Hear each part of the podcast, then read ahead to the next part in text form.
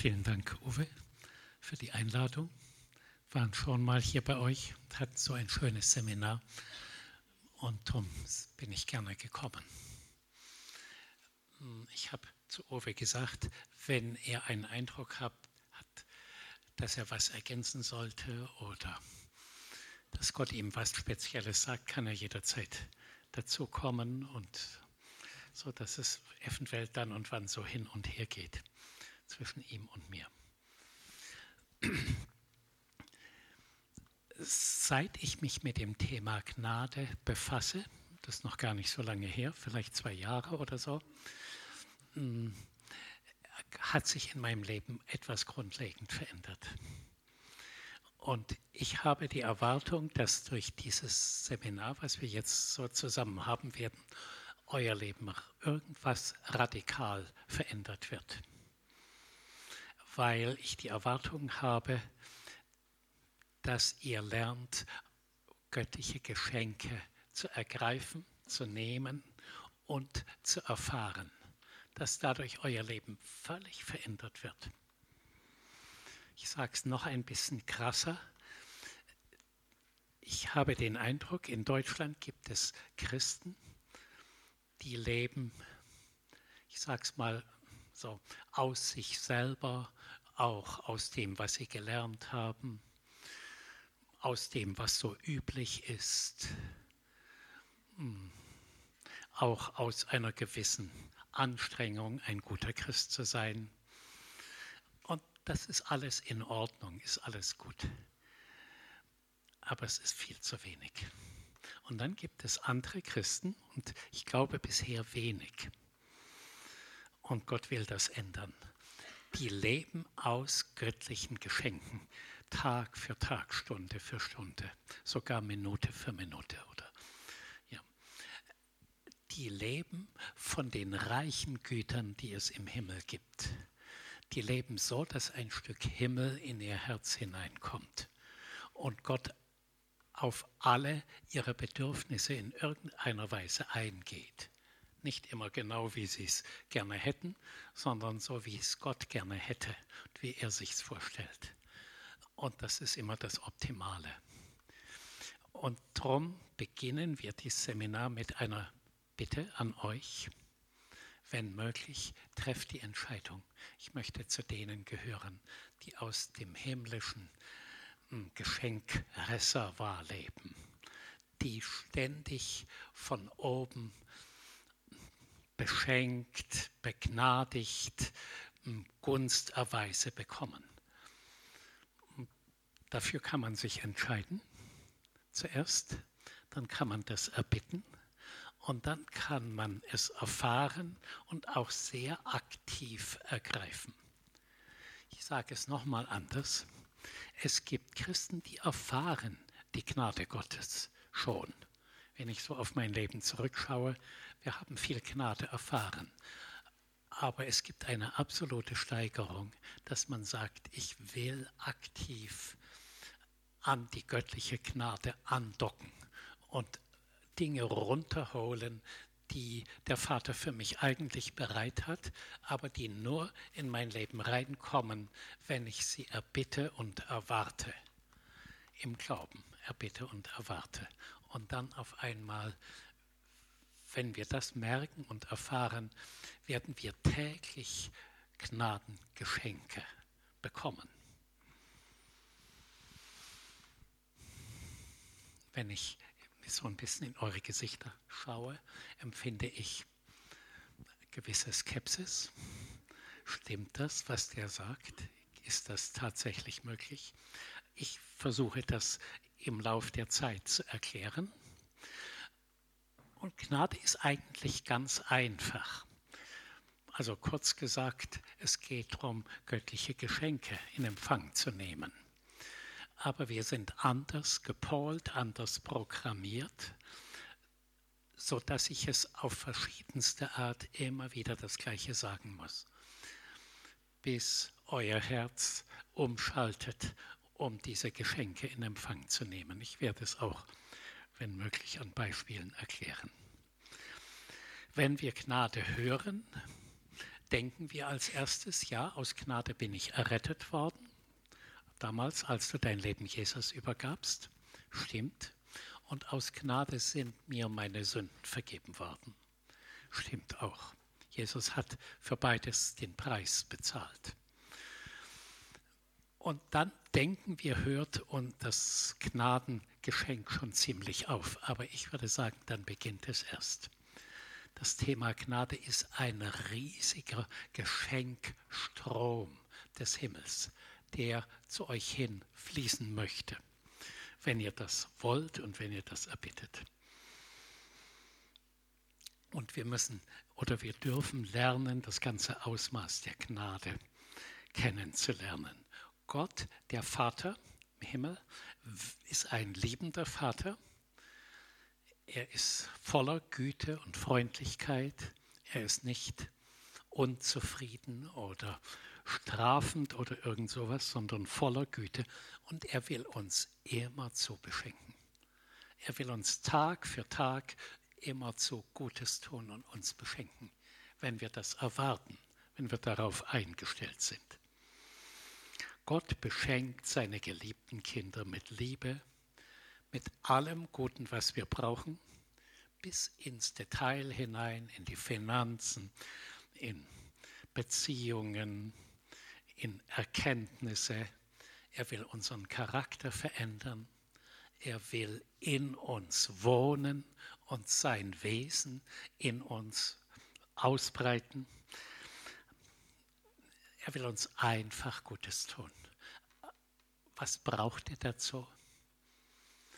Unser Ja, unsere Erwartung. Weil alles, was es bei Gott an Gutem gibt, hat mit Glaube zu tun. Also er braucht eure glaubensvolle Grundhaltung und ein glaubensvolles Ja. Das Hauptgeschenk des Vaters ist Jesus, das wisst ihr sein Sohn gesandt, für uns geopfert, damit wir errettet werden, damit wir Zugang zu den himmlischen Schätzen haben, damit unsere Sünden vergeben sind. Im 2. Petrus 3, Vers 18 heißt es, wachset aber in der Gnade und in der Erkenntnis unseres Herrn Jesus Christus. Und in diesem Seminar haben wir das Ziel, dass ihr in der Gnade wachst. Die Gnade erkennt, die Gnade ergreift und lernt aus diesem himmlischen Geschenkreservoir zu leben. Und damit stellt sich wie ein neues Leben ein. Also ihr werdet am Ende, wenn es uns gelingt, wenn ich es gut rüberbringe, sagen, mein Leben hat sich nach diesem Seminar grundlegend verändert. Und Uwe tut seinen Teil dazu, versuchen das zusammen zu machen. Wir haben die gleiche Einstellung. Was sind göttliche Gnadengeschenke? Die Bibel ist voll davon, das zu erklären. Also alles Gute und Vollkommene, was uns unser Leben zufriedenstellt, wo unsere Bedürfnisse erfüllt werden, wo unser Mangel gestillt wird. All das will Gott in unverdienter Weise uns geben. Wo alle seelsorgerlichen Probleme eine Lösung finden. Er will uns ein neues, zufriedenes Herz geben er will uns immer wieder seine Nähe zeigen und bestätigen. Sozusagen, er will uns eigentlich täglich in den Arm nehmen und sagen, ich finde dich einfach einmalig gut. Ich liebe dich. Ich bin von Herzen mit dir verbunden.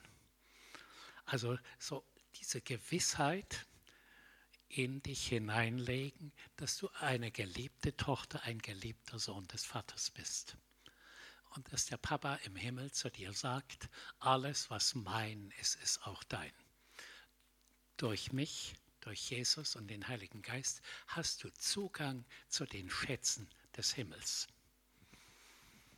Ist mehr, als wir uns vorstellen können, Schätze des Himmels.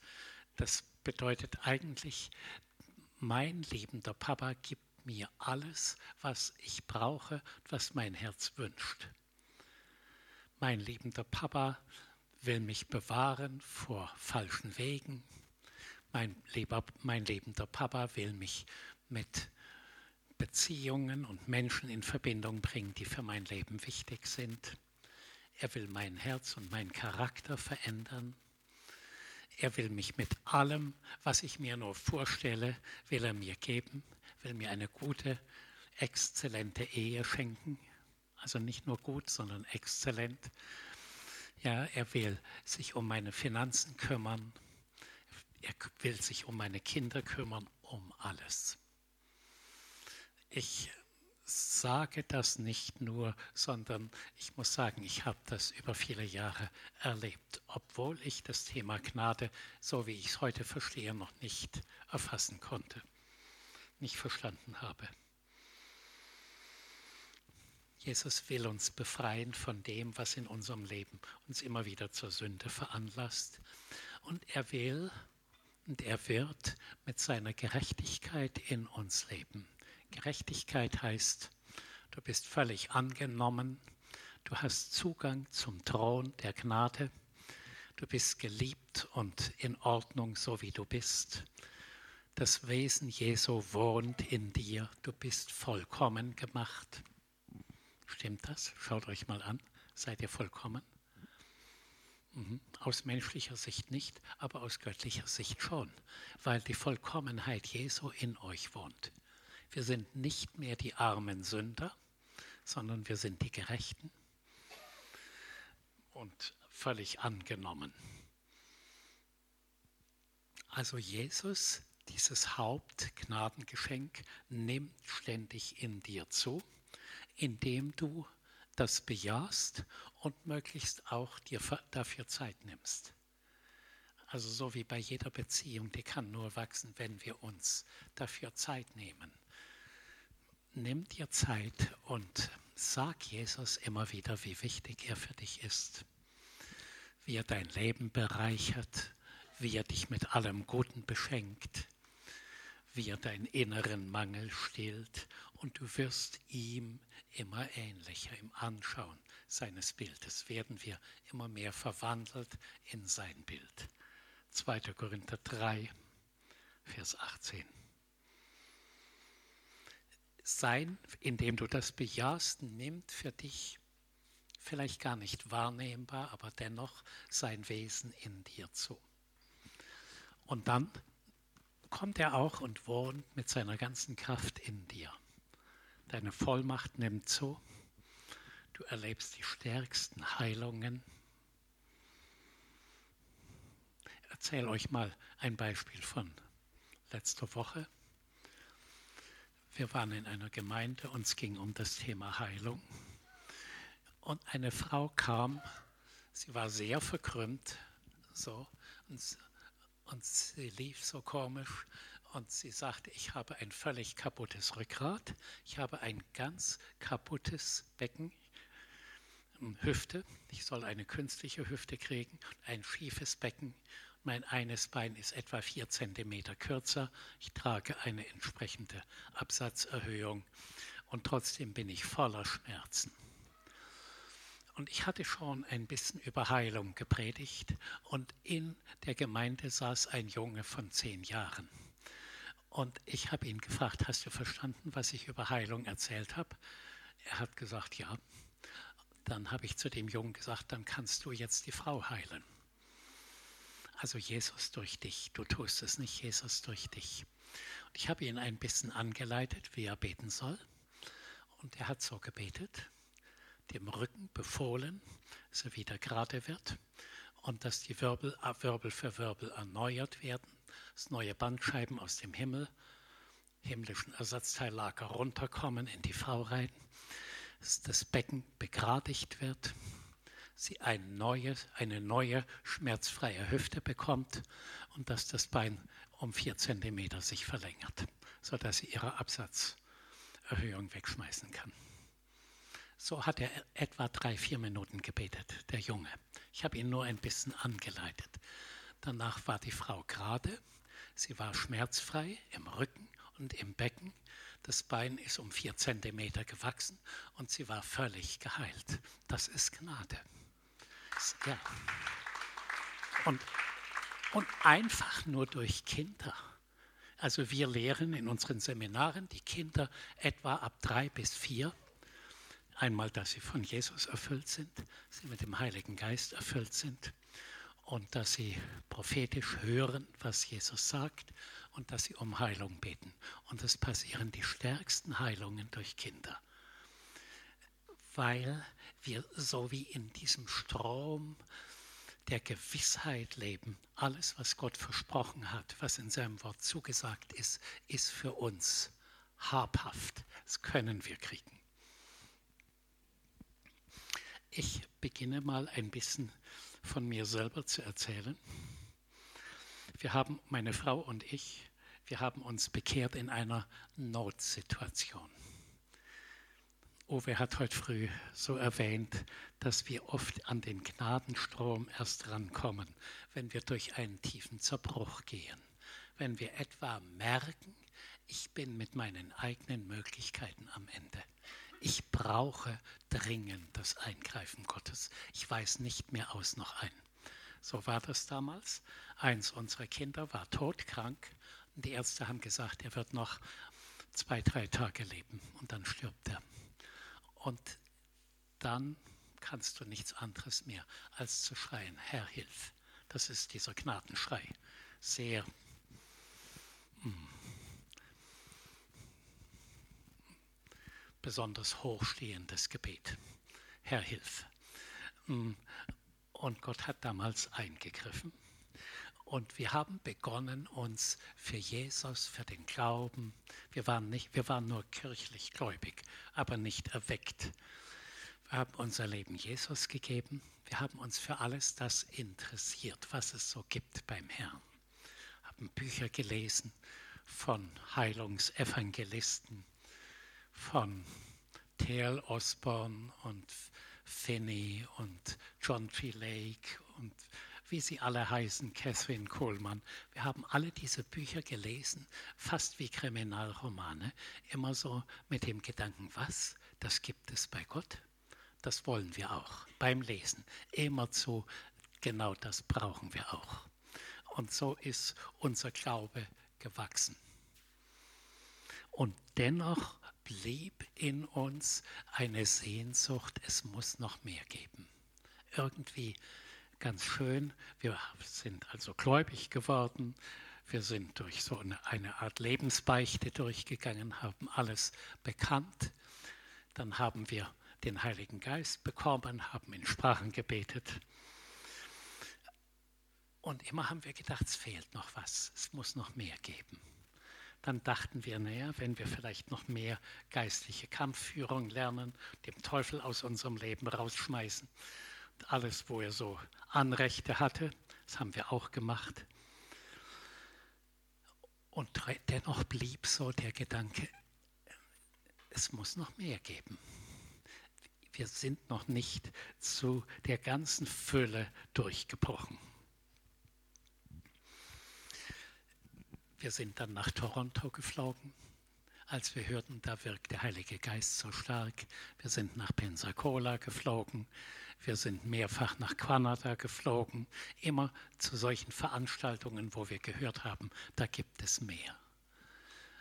Und dennoch blieb so in uns so ein Gefühl, eine unerfüllte Sehnsucht. Jesus, alles gut, was wir haben, und jedes Mal hat es auch ein Stück weitergeholfen. Und dennoch sind wir zu dem nicht durchgebrochen, was wir ersehnt haben. Und so sind wir zum Glück hungrig geblieben. Und immer lernend, immer mit der Frage, was, was kann es noch mehr geben? Und ich komme auch nochmal auf das Beispiel, was wir heute früh schon gehört haben, von den zwei verlorenen Söhnen. Hm, eigentlich waren jedenfalls der eine Sohn, der in die Fremde ging, er war auch von einer Sehnsucht getrieben. Ich möchte das erfüllte Leben finden. Er dachte, er findet es bei Frauen und bei Partys oder so. Und er hat es natürlich nicht gefunden, bis er heimkam in die Liebesarme des Vaters. Bis er zu dieser Umkehr kam und dann der Vater ihn so richtig beschenkt hat mit Gnade.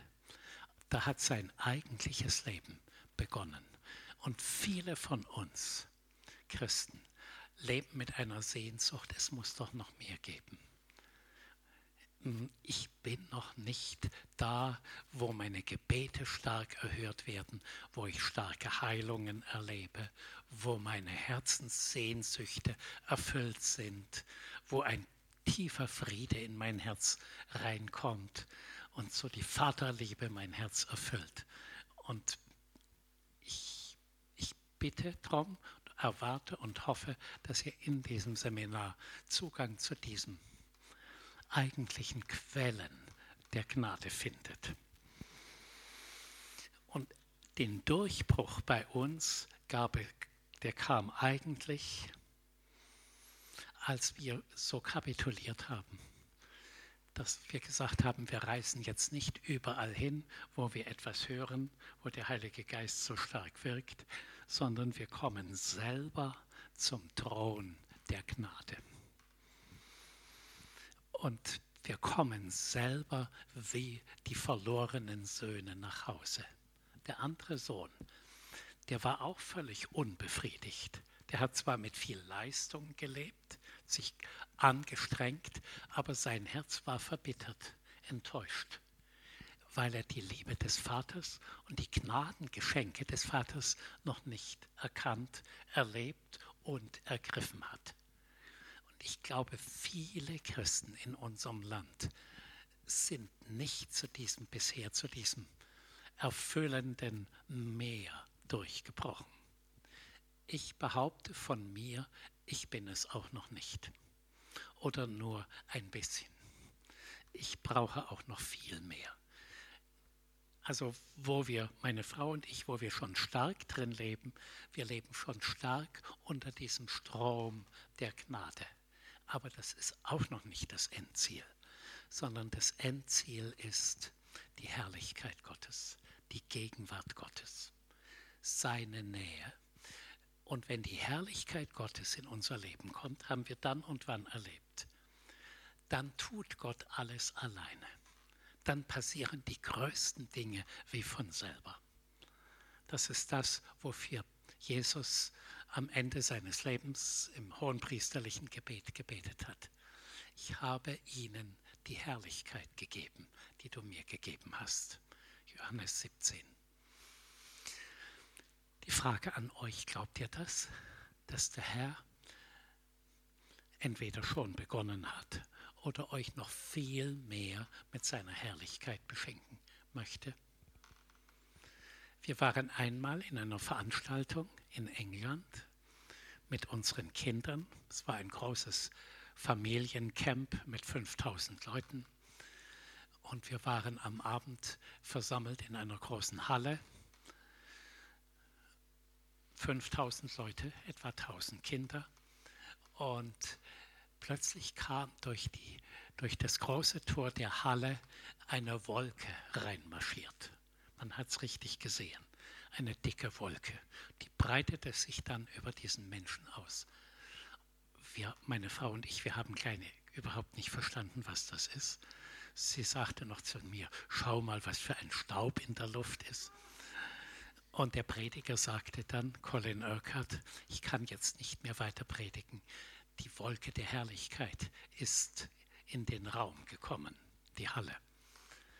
Und manche Menschen haben geweint, ihre Sünden bekannt.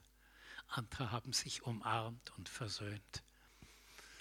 Viele sind auf den Boden gefallen, so unter der Kraft der Herrlichkeit. Viele wurden geheilt.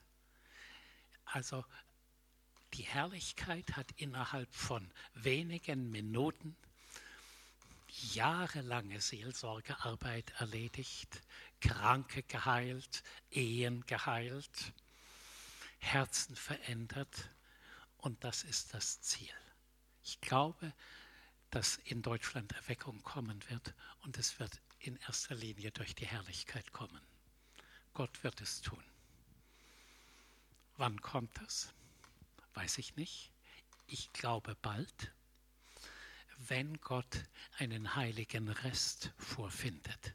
Er braucht immer einen heiligen, erwartungsvollen, glaubensvollen Rest. Und ich nehme an, da gehört ihr dazu. Vielleicht noch ein paar tausend. Und das reicht ihm, dass er sagt, es ist so viel Erwartung und Glaube im Land. Ich werde kommen und das Land heilen. Meine Herrlichkeit in Deutschland verbreiten. Also, ich bleibe bei dem, in uns ist so eine Ursehnsucht nach Erfüllung.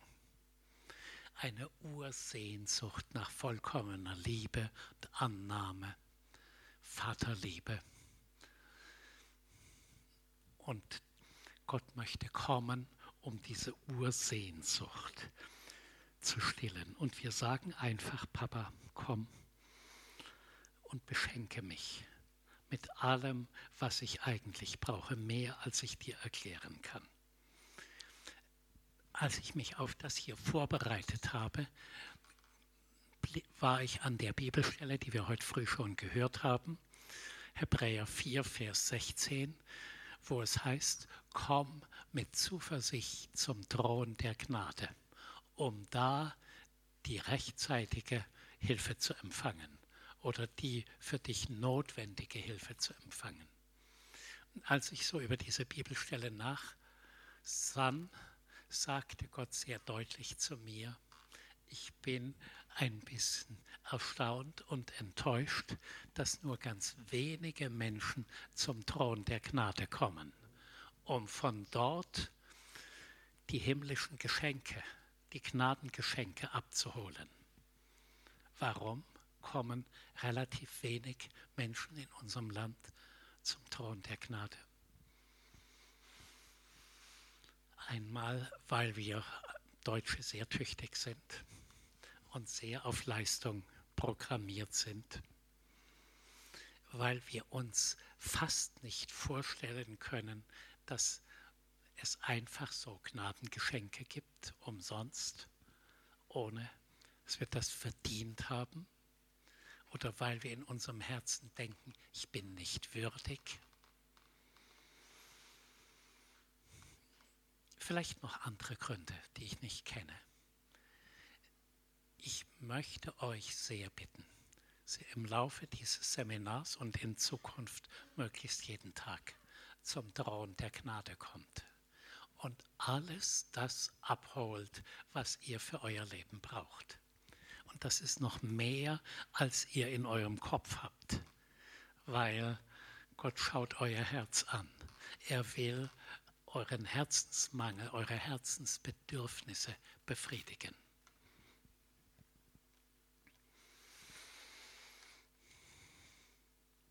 Ganz besonderes glaube ich, dass Gnade, wir werden immer empfangsbereit für Gnade, wenn wir an unseren Grenzen sind wenn wir nicht mehr aus noch ein wissen. So lange haben wir vermutlich uns noch bemüht, alles selber zu erreichen. Und dann irgendwann merken wir, wir kommen an unsere Grenzen. Als unser Sohn so krank war, die Ärzte gesagt haben, er wird nur noch wenige Tage leben, sind zwei Dinge passiert. Meine Frau, also ihr müsst euch vorstellen, wir waren so kirchlich gläubig. Wir hatten keine Ahnung von Wundern und Heilungen, Lebenshingabe und all den Dingen. Meine Frau hat gehört, dass der Herr zu ihr sagt, gib mir dein Leben und lass dich taufen. Und fang nochmal mit der Taufe ganz neu an. Also lass dich taufen heißt, gib dein altes Leben in den Tod und empfange von mir ein völlig neues Leben. Das hat sie deutlich gehört und sie hat zu Gott gesagt, ja, ich werde das machen. Ich werde mich taufen lassen. Von dem Moment an begann es unserem Sohn besser zu gehen. Und die Ärzte, die vorher hilflos waren, haben sich plötzlich Mühe gegeben, um ihm zu helfen. Später, nach etwa drei Monaten, war er wieder ganz geheilt. Ich nehme das voraus. Ich saß im Flugzeug und flog, wir waren damals im Ausland, ich flog von Sumatra nach Singapur, wo unser Sohn in der Klinik lag. Und im Flugzeug hörte ich eine Stimme, akustisch, die zu mir sagte, Christoph, du lebst verkehrt. Ich möchte, dein, dass du dein Leben änderst.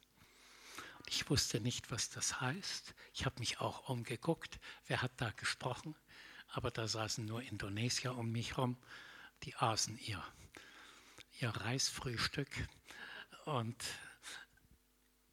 trotzdem hat diese Stimme mit so viel Autorität gesprochen, dass ich wusste, ich muss gehorchen. Aber ich wusste nicht, was Leben ändern heißt. Und dann bin ich durch die nächsten Jahre gegangen, immer mit der Frage, Gott, was willst du von mir? was bedeutet für dich ein geändertes Leben? Und ich glaube, es hat viele Jahre gedauert, weil ich immer dachte, was erwartet er von mir, was ich tun soll? Und Gott sagte nicht, ich will nicht, dass du was tust. Ich will, dass du, dass du mir dein Herz gibst, deine Lebensziele, dein, dein ganzes Denken, dass du mir alles auslieferst und alles Gute, alle Gnadengeschenke von mir erwartest. Und ich werde sie dir erfüllen. Da ich doch noch so auf Leistung programmiert war, habe ich gesagt, gut, ich bin bereit, dir zur Verfügung zu stehen. Was willst du von mir? Und was wir damals verstanden haben, war ein Zentrum aufzubauen, um Leiter zuzurüsten und Seelsorge und Heilung und solche Dinge. Und das haben wir dann auch gemacht. Und das war auch nicht ganz verkehrt, aber es war nicht primär das, was Gott wollte. Er hat unser, wir haben ein Zentrum bekommen, das Geld bekommen, Mitarbeiter und die Gnade, dass viele geheilt wurden und lebensverändernd war. Aber das war nicht das Hauptziel Gottes mit mir sondern das Hauptziel war, kapituliere, liefere mir alles aus, weil das, was ich eben nannte, das Zentrum, war immer noch mit Leistung verbunden. Wir sind tüchtig, wir arbeiten, wir helfen den Leuten, wir tun Gutes, aber es war auf Leistung und sehr auf uns selber bezogen. Und Gott sagte, ich möchte, dass du mir alles auslieferst und allein auf mich bezogen lebst und ständig meine Liebe, meine Geschenke, meine Kraft, alles von mir erwartest. Es ist nicht so leicht zu verstehen, weil wir sind ja mitbeteiligt. Unser Einsatz ist ja mitgefragt. Aber ausschlaggebend ist, auf was setzen wir unser unsere Hoffnung, unser Vertrauen. Woher fließt die Kraft? Woher fließt die Weisheit? Wir haben viel über Seelsorge gelernt und vielen Leuten seelsorgerlich geholfen, aber das hat Gott nicht gefallen. Er hat es zwar gesegnet, aber sein Ziel war, ich möchte, dass ihr völlig von mir abhängig werdet. Und als wir das gelernt haben, sind wir in eine neue Dimension eingetreten und haben viel mehr hm, Wirken Gottes erlebt und Heilungen und Wunder erlebt. Bis jetzt. Es geht so weiter. Ein schöner Vers dazu, Johannes 1, Vers 16. Aus seiner Fülle haben wir genommen, Gnade um Gnade. Geschenk um Geschenk aus dem Himmel empfangen, in uns reinnehmen. Ich komme noch mal zu der Frage, was ist wirklich Gnade? Gnade, ich kann das nicht mit wenigen Worten beschreiben. Das ist eigentlich so die ganze Fülle Gottes, weil er ist ein Gott der Gnade. Es ist Teil seines Wesens. Er ist ein barmherziger Gott, er ist ein liebender Vater, er ist ein gnädiger Gott. Also wir empfangen die Eigenschaften Gottes, aber mit den Eigenschaften, ja, das Wesen Gottes, aber auch die Kraft Gottes. Also nicht nur Liebe, sondern Liebe in Aktion. Liebe oder Vollmacht, Vollmacht in Aktion. Sodass die Kranken geheilt werden, dass Dämonen ausfahren, dass Wunder geschehen, dass Finanzgnade fließt. Alles das ist eingeschlossen. Ich erzähle so ein schönes Beispiel. Meine in den 90er Jahren, als wir begonnen haben mit unserem geistlichen Dienst, hatte meine Frau ein starkes Rückenproblem. Und damals wussten wir nicht so gut, wie man dagegen betet. Und wir sind zu einer Veranstaltung nach München gefahren und meine Frau sagte, also ich komme noch gerade so hin.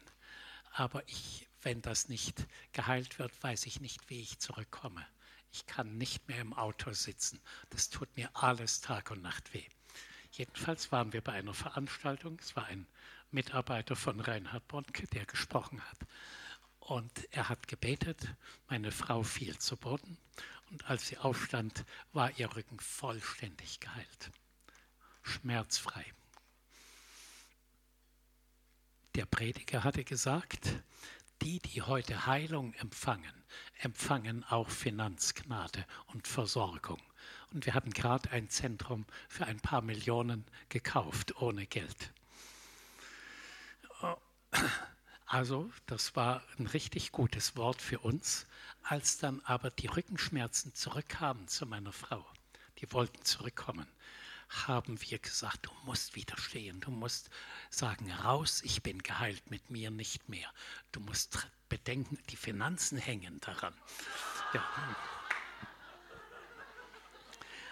Und sie hat kräftig widerstanden, hat ihre Heilung richtig komplett erhalten. Und Gott hat uns über Jahre mit Finanzen versorgt. Viele Millionen haben wir bekommen. Einmal für unser Zentrum und dann für eine Arbeit in Israel und nochmal ein weiteres Zentrum. Und wir haben alles bekommen. Der Herr ist voller Finanzgnade sage ich zu allen, die vielleicht noch Schulden haben, werdet frei von Schulden, kommt unter die Finanzgnade. Also Gnade heißt Geschenke empfangen im umfassender Weise. Alles, was du brauchst, was du dir wünschst und was Gott sich wünscht für dich. Er, er wünscht sich noch mehr als wir ganz besonders was so unser Herz, unseren Charakter betrifft. Das alles ist Gnade. Und unter Gnade, wenn du unter Gnade lebst, dann wirst du, kannst du gar nicht anders, auch immer Gnade weitergeben. Wenn wir nicht weitergeben, hört der Gnadenstrom auf. Ich lese gerne Bücher von John Bevere der schreibt so schön verständlich für mich. Und er schreibt in einem seiner Bücher, du musst dir vorstellen, der Gnadenstrom ist wie eine dicke Leitung, so eine Gasleitung oder sowas, die an deinem Haus vorbeiführt. Aber du sollst und du darfst einen Anschlussrohr an diese dicke Leitung hm, anmontieren damit Gnade in dein Haus fließt. Also du bist beteiligt. Gnade heißt, du erwartest Dinge, die guten Dinge Gottes voller Glaube. Der Gnadenstrom ist immer in Verbindung mit deinem Glauben. Wenn du nichts bittest und glaubensvoll erwartest, ich sage es noch deutlicher, glaubensvoll herbeirufst, beanspruchst, in Besitz nimmst, vielleicht sogar unverschämt einforderst, dann kriegst du nichts. Also du bist beteiligt. Die Hauptleitung geht an deinem Haus vorbei, aber du musst die Zuleitung bauen und ständig sozusagen den Hahn geöffnet halten, ständig in Erwartung leben. Ich glaube, für Deutschland gilt ein Wort aus Römer 5, Vers 20. Wo die Sünde mächtig ist, da ist die Gnade noch viel mächtiger. Ich glaube, die Erweckung nach Deutschland kommt aus Gnade. Wenn eine bestimmte Anzahl von gnadenhungrigen Leuten da sind, Gnadenempfänger, also solche, die einen Anschluss an die göttliche Pipeline bauen. Deswegen halten wir das Seminar. Sie am Ende da rausgeht und sagt, ich, ich werde nochmal in ein völlig neues Leben eintreten, wo alle großen Dinge, die ich brauche, die ich erwarte, die in meiner Lebensvision enthalten sind, wo sie Gott mir gibt. Apropos Lebensvision, als Gott uns aus dem Ausland heimgerufen hat, mit den Beispielen, die ich gerade erzählt habe, hat Gott zu mir gesagt, schreibe eine Lebensvision auf, was wünschst du dir? Und ich habe über viele Seiten aufgeschrieben, hm, damals, dass wir ein Seminarhaus bekommen, dass wir geistlichen Leitern dienen dürfen, dass wir eine Salbung für Seelsorge und für Heilung bekommen, dass wir dem Leib Christi dienen, mit vielen Details, auch wie das Haus aussehen soll, für wie viele Leute, alles habe ich aufgeschrieben, viele Seiten.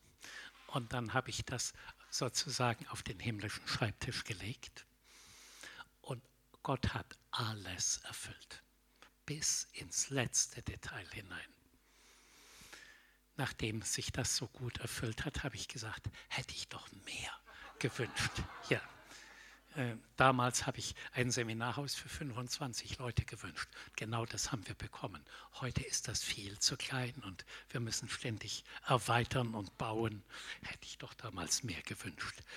Also kommt mit euren Anliegen vor den Herrn, erwartet seine Geschenke. Das bedeutet, wir treten in ein völlig neues Leben ein. Wir leben nicht mehr aus uns und unserer Leistung, unserem Bemühen, unserem Gutsein und Tüchtigsein, sondern wir treten ein in ein Gnaden, in ein Leben des Gnadenempfangens, Geschenkeempfangens. Wir erwarten im Glauben in jeder Situation himmlische Hilfe. Wir erwarten und rufen herbei. Wir erwarten himmlische Geschenke, Heilungen, Wunder, Finanzen, Eheheilung, passende Partner zum Heiraten für die jungen Leute. Wir erwarten göttliches Wesen, also das Wesen Jesu in uns. Wir erwarten ständig himmlische Versorgung in allem. Also ein Zentrum zu erbitten und zu erwarten, das haben wir bekommen.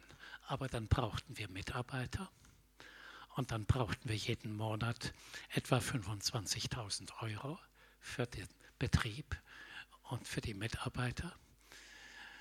Und das haben wir alles bekommen über, ich kann sagen jetzt seit etwa 20 Jahren immer so.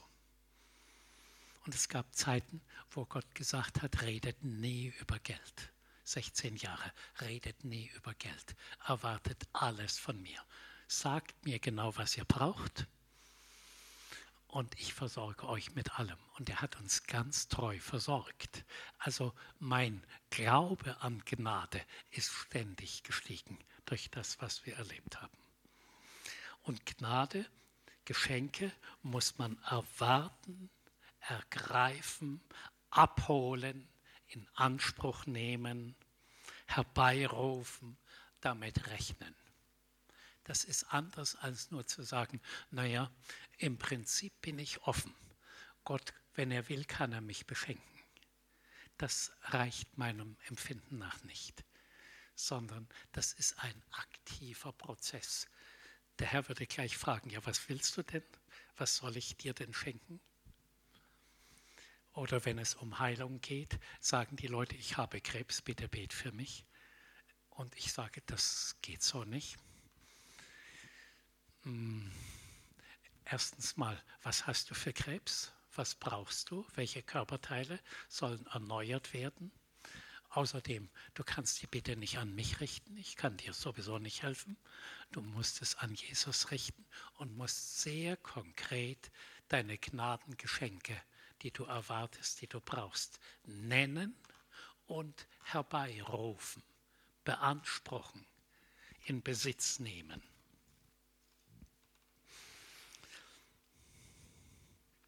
Und bei dem, wenn du Gnade erbittest, ist immer der Vater, der Sohn und der Heilige Geist beteiligt. Also rechne, dass der Himmel für dich aktiv wird, wenn du das erwartest, dass du Zugang hast zu himmlischen Schätzen, dass du, so wie es Paulus im Epheserbrief Kapitel 1 sagt, dass wir schon eben teilweise auf der Erde sind, aber auch schon an himmlischen Orten. Und dass wir Zugang haben zu den himmlischen Schätzen. Zugang haben zum Beispiel zum himmlischen Ersatzteillager. Glaubt ihr das? Da gibt es alles. Da gibt es neue Herzen, da gibt es Wirbel, da gibt es Lungen, da gibt es Darm, da gibt es Haut, da gibt es alles. Vor zwei, drei Monaten schrieb uns ein Pastor, eine prophetische Frau aus unserer Gemeinde war plötzlich in den Himmel versetzt und ein Engel hat sie zu einem Lagerhaus gebracht. Da waren offene Regale und die waren voll mit eben mit Ersatzteilen, mit Herzen, Lungen und Wirbeln und Augen, alles wunderbar funktionsfähig, schön durchblutet. Und der Engel sagte, es wird leider relativ selten etwas abgerufen. Wir, ste wir stehen hier zur Verfügung mit den Dingen, aber es wird nicht wenig abgerufen. Gnade wird deine Glaubensgrenzen erweitern. Du wirst wie nochmal neu anfangen zu denken, zu glauben und zu erwarten und dann auch zu bekommen. Gnade wird dich vor Überforderung bewahren.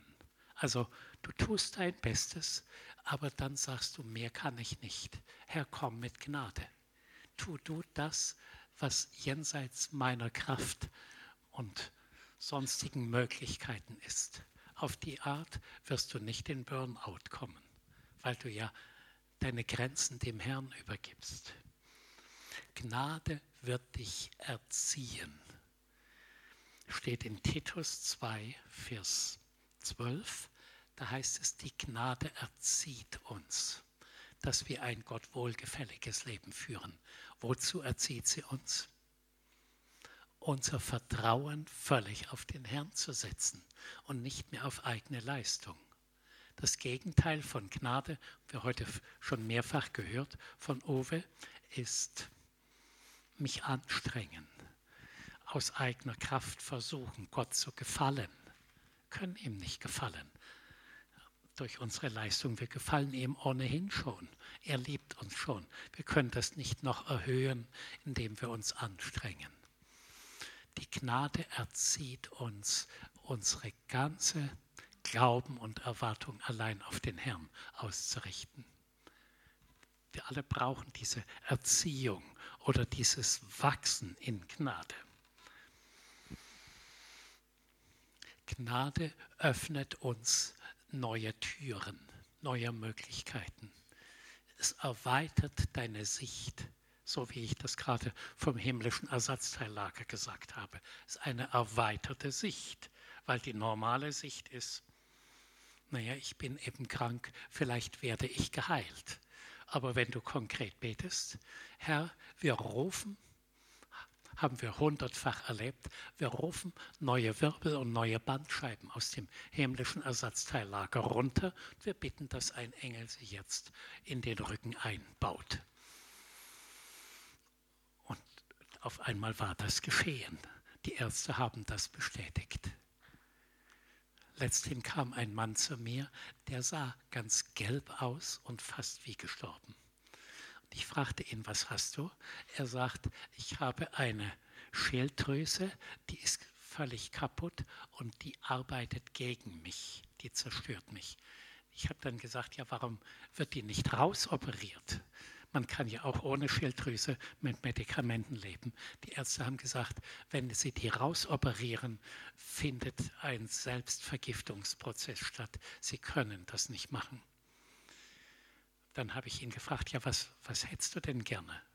Und er sagt, dass meine Schilddrüse wieder repariert wird und intakt ist. Und ich habe gesagt, nee, das finde ich nicht gut, sondern du brauchst eine völlig neue Schilddrüse. Also ein neues göttliches Drüsenprogramm, Hormonprogramm in deinem ganzen Körper. Und dann habe ich so gebetet. Und danach ging es ihm gleich besser, innerhalb von wenigen Stunden. Er ging zum Arzt. Der Arzt hat ihn untersucht, hat ihn geschimpft, gesagt, was nehmen Sie so starke Schilddrüsenmedikamente? Ihre Schilddrüse ist völlig intakt. Sie haben eine völlig funktionierende Schilddrüse. Also er hat aus dem Himmel das, dieses Gnadengeschenk bekommen. Durch Gnade erweitert sich unser ganzes Denken, unsere Lebensvision. Wir fangen plötzlich an, ganz mutig um Dinge zu beten, wo wir bis dahin dachten, ja, wenn ich mich anstrenge, wenn ich mir Mühe gebe, dann kriege ich vielleicht eine gute Stelle. Und aus Gnade kriegst du eine exzellente Stelle, ein, ein Angebot, was weit über deine Erwartungen hinausgeht.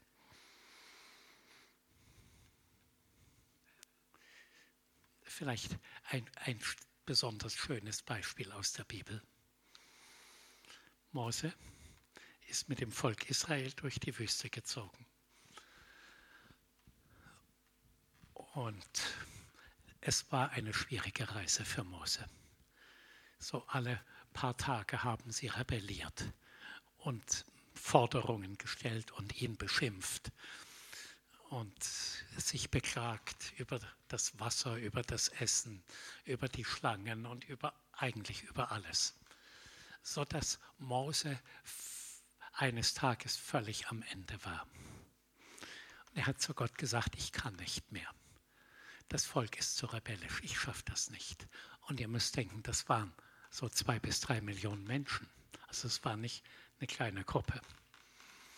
Das war, da war Power dahinter und Wut und Empörung und all das. Mose hat gesagt, ich kann nicht mehr. Worauf Gott gesagt hat, okay, ich schicke einen Engel mit dir. Der wird das Volk in das verheißene Land bringen und der wird die Feinde vor euch vertreiben. Das ist ja das Ziel der Reise. Mose hat genial geantwortet. 2. Mose 33. Ich sage es jetzt mit meinen Worten. Ein Engelherr genügt uns nicht. Wenn du mit deiner Gnade und mit deiner Herrlichkeit nicht vor uns herziehst, gehen wir keinen Schritt weiter. Also er hat gesagt, wir brauchen dich, wir brauchen den Himmel, wir brauchen, dass die ganze Kraft des Himmels mit uns ist und sogar du, Gott persönlich mit deiner Herrlichkeit. Und Gott sagt, gut, ich gehe auch auf diese Bedingung ein. Ich werde mit euch ziehen. Ihr werdet das Land einnehmen. Ja. Und dann kamen sie an die Grenze des Landes. Ich schweife einen kleinen Moment ab. Kamen sie an die Grenze des Landes und die haben die Kundschafter ausgeschickt, ihr kennt das alles. Die kamen zurück und zehn haben einen schlechten Bericht gegeben und haben gesagt, wir können das Land nicht einnehmen wegen der Riesen und der befestigten Städte. Wir sind dem nicht gewachsen. Obwohl Gott etwa 20 Mal gesagt hat, ich gebe euch das Land und ich vertreibe die Feinde. Und das Volk hat auf die zehn Kundschafter gehört und hat dann geantwortet, ach, wenn wir doch in Ägyptenland geblieben wären oder noch in dieser Wüste stürben.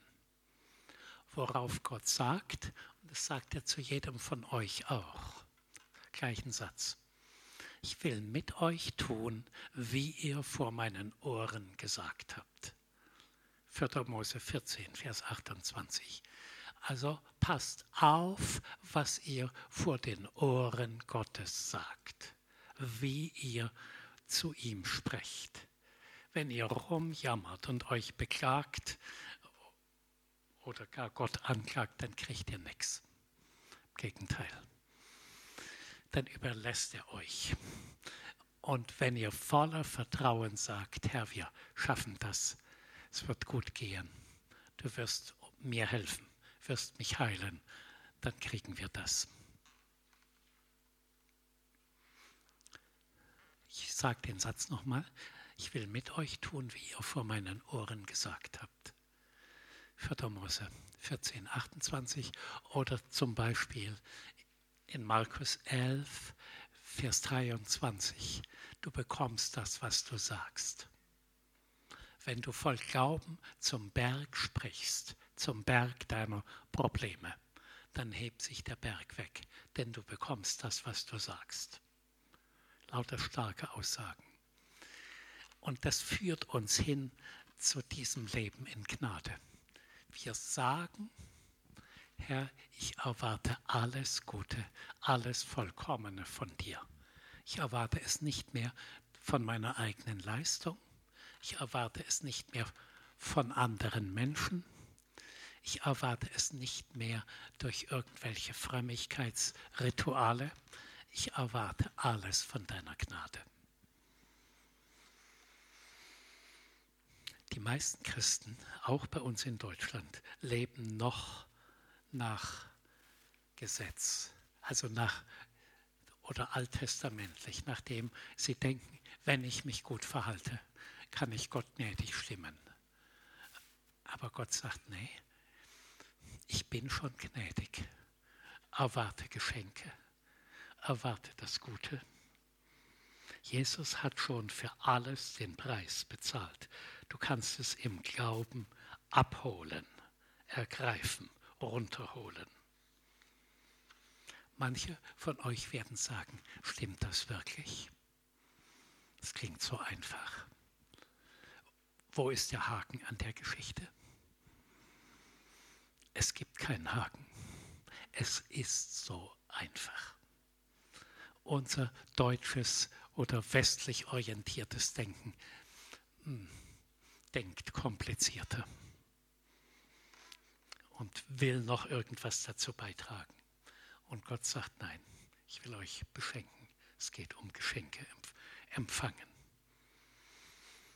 Glaubt, dass Gott immer wohlwollend ist glaubt, dass er voller Barmherzigkeit ist, will euch Gutes tun, dass er seine Gunst und sein Gelingen auf euer Leben legen will, dass er einen Plan für jedes Leben hat, den er gerne erfüllen möchte. Also seine Vision und dann, wenn möglich, die in Einstimmung kommt mit eurer eigenen Vision, er möchte mit jedem von euch etwas Schönes und Großes vollbringen. Er, er möchte jeden von euch gebrauchen.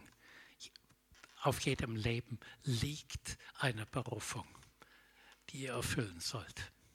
Also ihr seid nicht nur, nur ein Schaf in der Gemeinde, sondern ihr seid Könige und Priester. Ihr seid Botschafter an Christi Stadt. Ihr seid berufen, die gleichen Werke zu tun wie Jesus. Und noch größere ist fast nicht vorstellbar, aber es steht so im Wort Gottes. Glaubt ihr das? Amen.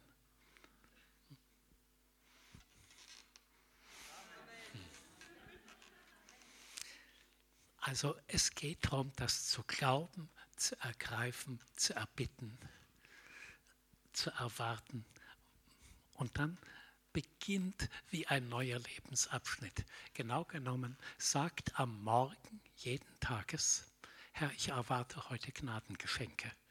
Und wenn ihr wollt, könnt ihr dann dazu sagen, in meinem Beruf, meiner Arbeitsstelle, meiner Ehe, bei den Kindern, bei den Finanzen, bei meinen Freunden.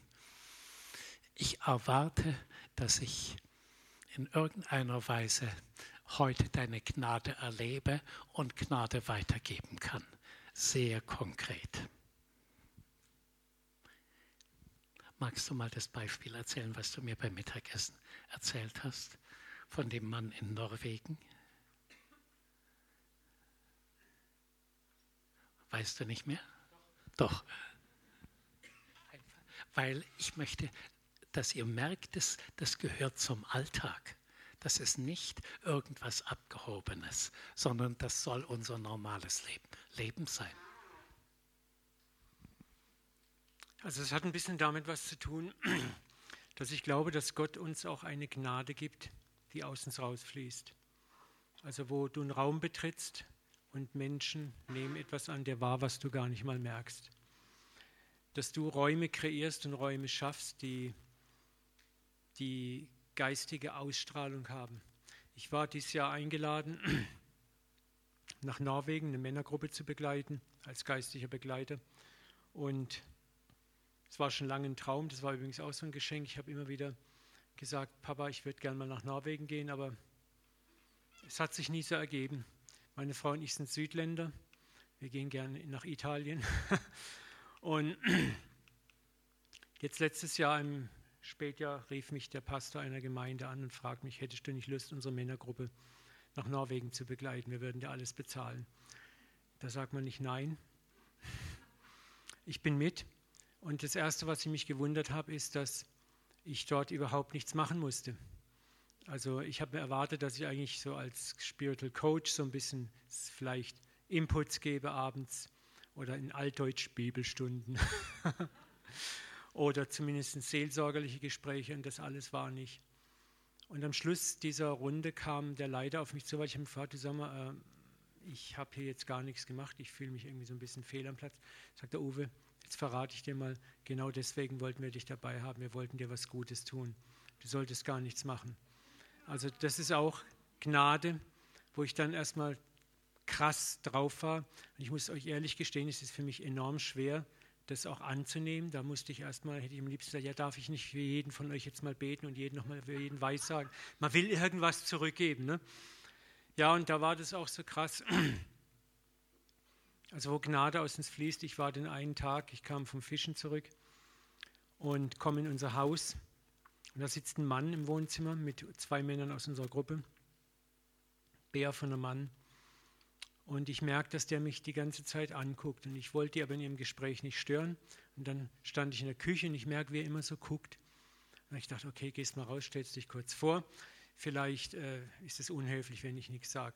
Bin ich raus, habe ihm die Hand gegeben, habe gesagt, hello, my name is Uwe, I belong to this team hier. Also mein Name ist Uwe, ich gehöre zu diesem Team. Er streckt mir seine Hand aus, sagt, ja, ich bin der Arne, so und so.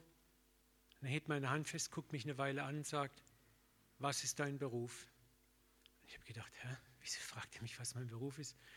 Und dann habe ich gesagt, ja, also ich bin Pastor. Der Pastor, ist es sowas wie ein Priester? Sage ich, ja, yes, I'm a holy man. Ich sage, also ich bin ein heiliger Mann. Aus Spaß. Er hat gelacht.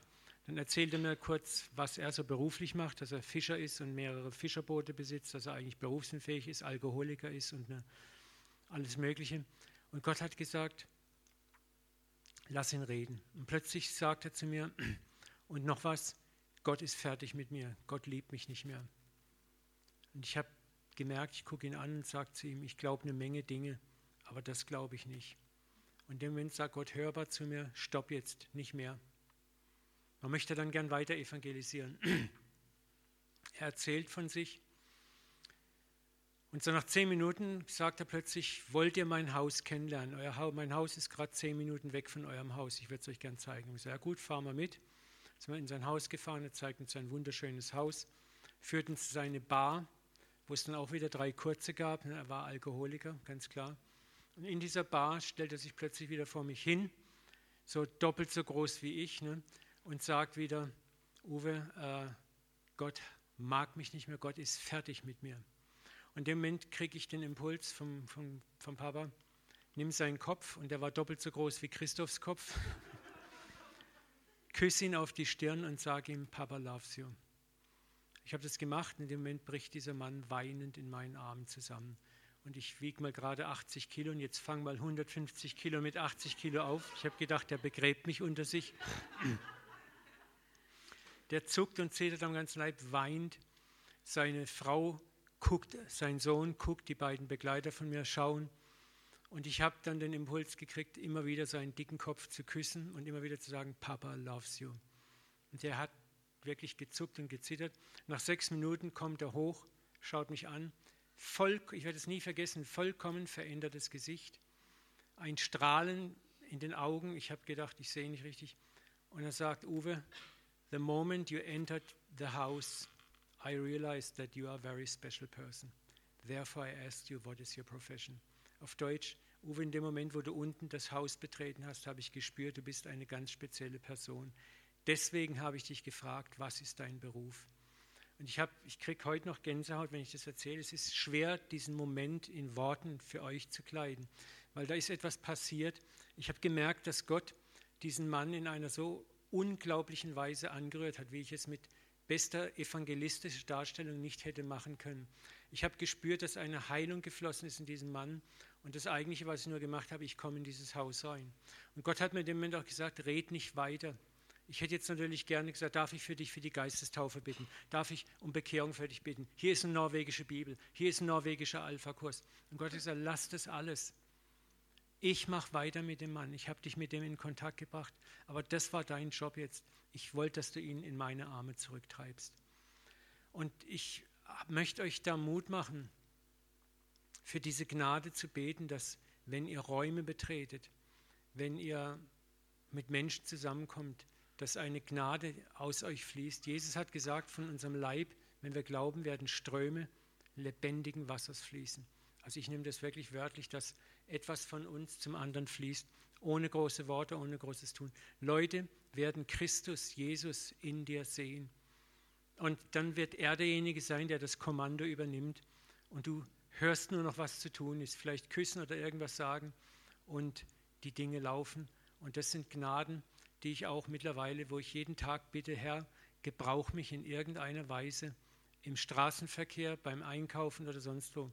Und ich gehe bewusst durch den Tag, auch, auch im Straßenverkehr, wo ich gerne Leute vorlasse, was früher nicht der Fall war, selbst wenn ich Vorfahrt habe oder andere Dinge. Und es ist krass, was man erntet. Ich könnte hier zig Zeugnisse erzählen, das führt zu weit, aber es ist ein begeisterndes Leben, was da sich langsam aufbaut. Und ich spüre, da ist ein ganz neuer Tunnel, eine ganz neue Dimension des Lebenkönnens als Christen, wo Gnade um Gnade aus uns fließen kann. Ja, danke, Uwe. Es ist gut, wenn das so ergänzt wird aus dem Leben. Gott hat eine Gnadentür geöffnet und du hast Gnade fließen lassen. Aber es ist der Herr, der alles wirkt. Es ist nicht mehr irgendwas geplantes. Und ich finde es auch gut, dass du dann nicht gleich noch mit menschlichen Möglichkeiten hinterhergeschoben hast, sondern gesagt hast, innerlich hast du ja nicht laut gesagt, ich übergebe ihm der weiter arbeitenden Gnade Gottes. Ja. Ich möchte es anhand eines Beispiels erzählen, wie wir richtig Durchbrüche erleben oder wie hm, Situationen, die menschlich nicht lösbar sind, wie sie gelöst werden.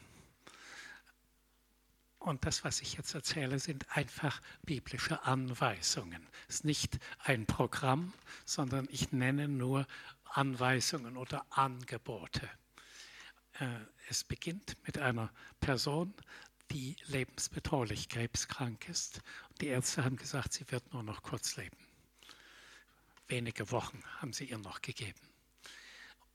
Und ein guter Seelsorger hat ihr gesagt, ich nenne dir sechs Punkte und du wirst vermutlich geheilt werden. Und ich nenne euch die sechs Punkte. Und der Hauptpunkt dabei ist die Gnade, aber die anderen Punkte umgeben das, weil Gott will nicht nur einfach Gnade, sondern er will eure ganze Person erreichen und verändern. Also nicht nur schnell ein Geschenk und dann lebst du so weiter wie früher, sondern der Herr will, dass du Jesus ähnlich wirst, dass dein Glaube gestärkt wird. Und in einer Krisensituation, und die Frau war in einer dicken Krise, da sind wir hörbereit auf die Anweisungen Gottes. Der erste Punkt, den diese Frau von dem Seelsorger gehört hat, war, schau weg von deinem Problem, schau auf Jesus. Also lebe nicht mehr problemorientiert, sondern Jesus orientiert und damit lösungsorientiert. Mm, bete Jesus an. Nimm dir richtig Zeit, sag ständig, wie gut er ist und wie du alles in seine Hand legst. Dein ganzes Leben, die Krankheit und was danach kommt. Die Frau wusste ja noch nicht, wie es ausgehen wird. Sie übergab Jesus alles und hat ihn richtig mit Freude angebetet. Statt jammern und mich um mein Problem drehen, auf Jesus schauen und alles auf ihn ausrichten. Das war der Punkt 1. Das ist wie Bedingung. Also wir erwarten nicht nur Gnadengeschenke, wir erwarten den Gnadengeber und leben auf ihn ausgerichtet. Weil sonst würden wir Jesus fast beleidigen. Wir wollen gerade eben nur schnell die Hilfe, aber wir wollen nicht unser Herz und unser ganzes Leben mit ihm teilen. Gut, der zweite Punkt war, sage laut, wer Jesus in dir ist. Dazu gibt es über 100 Bibelstellen. Also dein Erretter, dein Erlöser, deine Kraft, deine Heiligung, deine Gerechtigkeit, dein erfülltes Leben, alles, was die Bibel so nennt, dass unser Denken und Sprechen von biblischen Aussagen erfüllt ist, wer Jesus in dir ist und wer du in Jesus bist. Ist jemand in Christus, so ist er eine neue Kreatur. Altes ist vergangen. Alles ist neu geworden. Also wer du in Jesus bist, ein geliebter Sohn des Vaters, ein Gnadenempfänger, ein Heilungsempfänger, ausgerüstet mit Vollmacht, mit einem gereinigten Herzen, mit Gerechtigkeit beschenkt. Also lauter Zusagen der Bibel.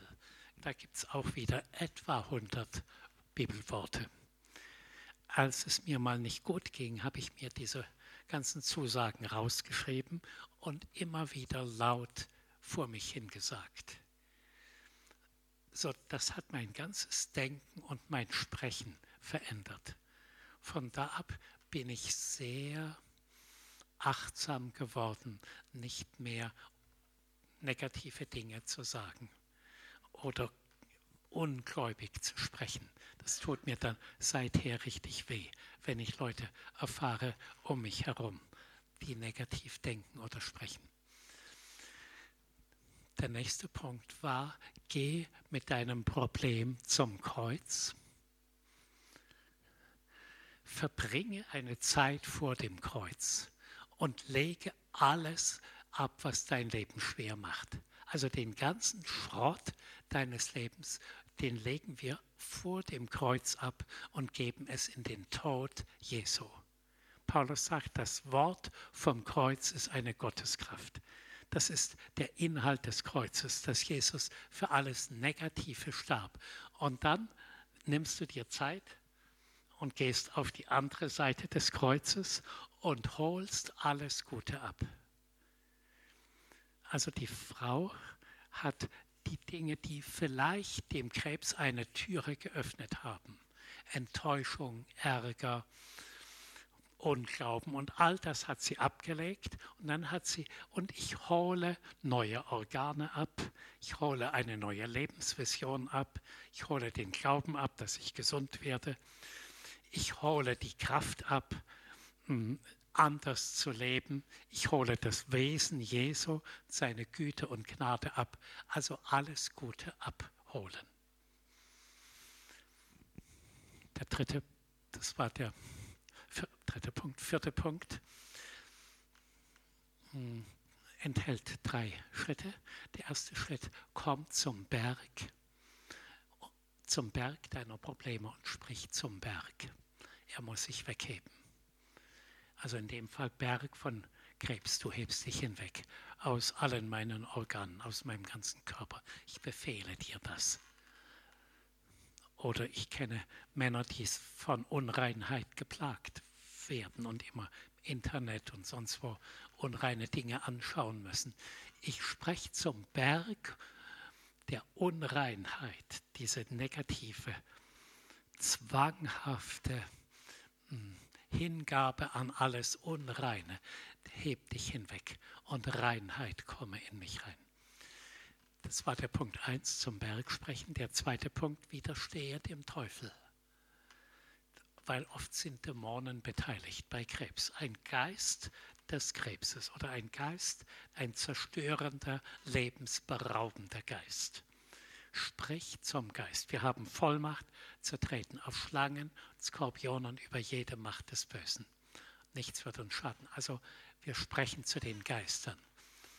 Lukas 10, Vers 19 zum Berg sprechen war Markus 11, Vers 23. Und der, der dritte Punkt, dritte Unterpunkt, den Punkt 4, heißt, ruf dem, was nicht ist, dass es sei. Rufe neue, neue, neues gesundes Gewebe, neue Zellen, neue körpereigene Abwehrkraft. Rufe, wenn du es brauchst, ein neues Herz eine neue Schilddrüse. Ruf dem, was nicht ist. Ich füge so aus, das steht nicht so in der Bibel, aus meiner Erfahrung hinzu, geh zum himmlischen Ersatzteillager, rufe Dinge ab, die du brauchst.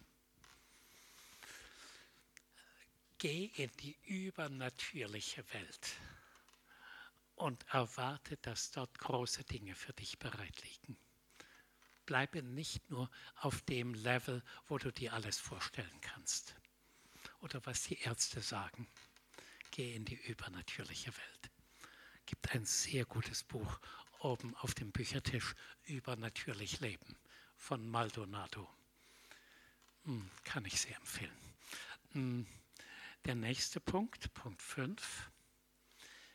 Sag dem Herrn Dank für alles, auch wenn du es noch nicht hast alle eure Bitten bringt mit Danksagung vor den Herrn. Sag ihm für alles Dank.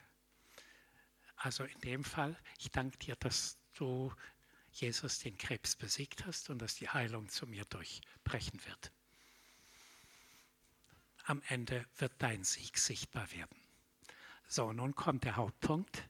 Deswegen komme ich auf das Ganze.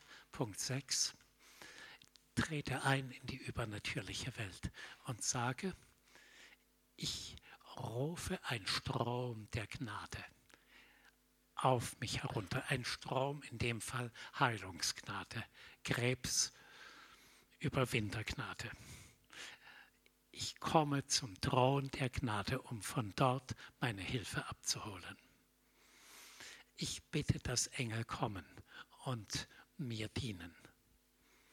Strom, äh, Thron der Gnade, Hebräer 4, Vers 16, dass Engel als dienstbare Geister kommen und mir dienen.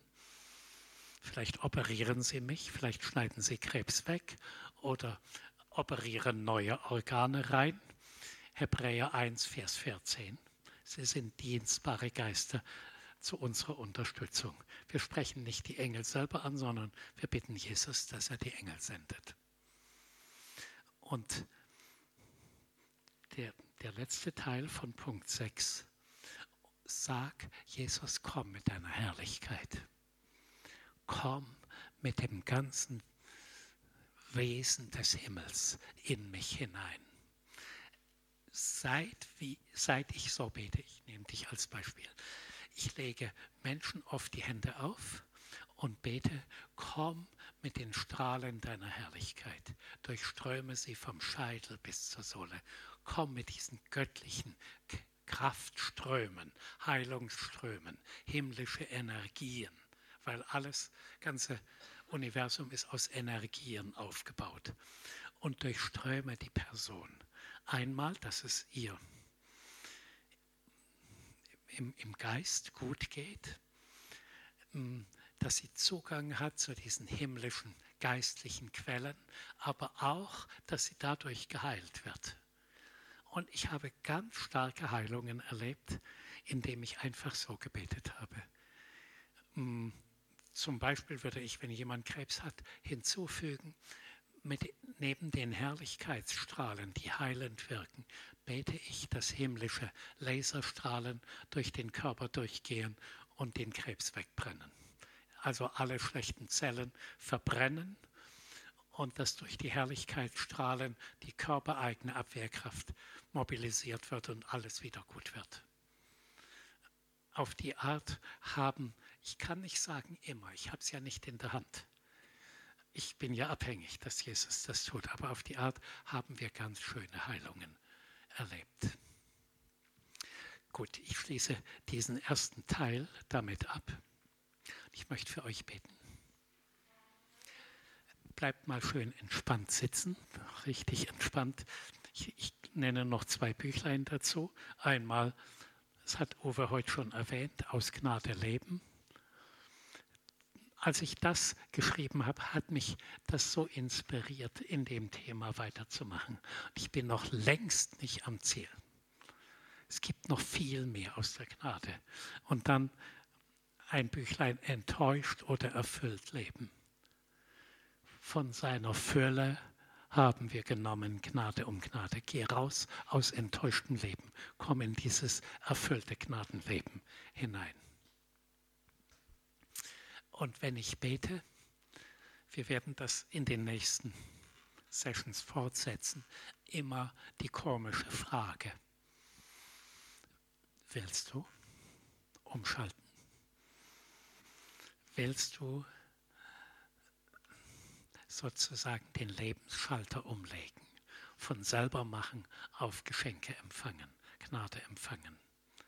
Das ist fast eine dumme Frage. Ich denke, jeder würde sagen, natürlich.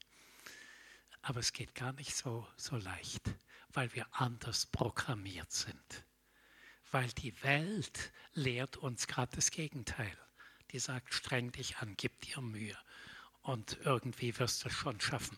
Und der Herr sagt, nee, du schaffst es doch nicht. Du schaffst es nicht, eine gute Ehe in Gang zu bringen. Es geht nur durch meine Hilfe. Du bist nicht, lebe nicht weiter unabhängig.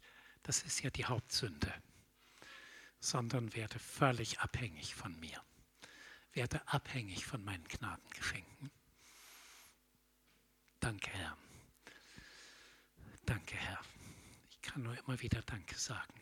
Du bist so ein guter, gnädiger Gott.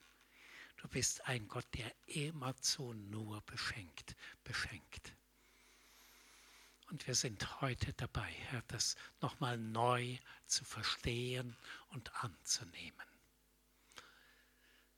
Ich danke dir, Herr, dass die Hauptgnadenleitung an unserem Haus vorbeigeht und dass wir die Möglichkeit haben, einen Anschluss zu montieren und etwas von deinem Gnadenstrom in unser Leben und in unser Haus, in alle Lebensbereiche hereinzuleiten und davon zu profitieren, davon zu nehmen. Von deiner Fülle nehmen wir Gnade um Gnade. Oder eine andere, das ist Johannes 1, Vers 16. Oder in 1. Petrus 1, Vers 13 heißt es, setzt eure Hoffnung ganz auf die Gnade, die euch zuteil wird durch die Offenbarung Jesu Christi. Sie wird zuteil, indem ihr das nicht nur mit dem Kopf hört, was ich sage, sondern dass der Herr euch eine Offenbarung gibt, was es heißt, aus Gnade zu leben, aus himmlischen Geschenken zu leben, aus dem himmlischen Kraftreservoir zu leben. Herr, ich bitte dich, dass jeder eine Offenbarung bekommt und seine Hoffnung allein ganz und gar auf die Gnade setzt. Ich danke dir, Herr, dass es so einfach ist. So einfach. Vergib uns, wo wir falsch gedacht oder gar falsch gelebt haben, wo wir entweder Gnade nicht gekannt haben, nicht beansprucht haben, nicht im Glauben ergriffen haben und dann auch meistens nicht Gnade weitergegeben haben und ungnädig uns verhalten haben. Wo Gnade nicht unser ganzes Wesen erfüllt und verändert hat. Und heute, Herr, ist der Tag des Heils. Heute ist der Tag der Gnade. Empfangt die Fülle seiner Gnade heute. Schaltet um. Werdet wie Kinder beim Papa. Empfangt seine Gnaden. Erweise Gnadengeschenke. Ein erfülltes Gnadenleben. Empfangt all das Gute. Und indem ihr das so empfangt, werdet ihr Tag für Tag das Handeln Gottes erleben, so wie Uwe das erzählt hat. Sich einfach die Menschen um euch herum spüren, dass ihr eine heilige Frau, ein heiliger Mann seid. Und sie werden sagen, das, was du hast, will ich auch. Und sie rennen hinter euch her. Und ich danke dir, Herr, dass wir umschalten, Gnadenempfänger werden. Und Herr, wir wollen das Ganze mit der Gnade noch mehr verstehen, aus Offenbarung empfangen, empfangen, empfangen. Ich danke dir, Herr, dass du jedem beschenkst, der das ernstlich will. Sie als völlig veränderte Menschen von hier weggeht. Ich danke dir dafür.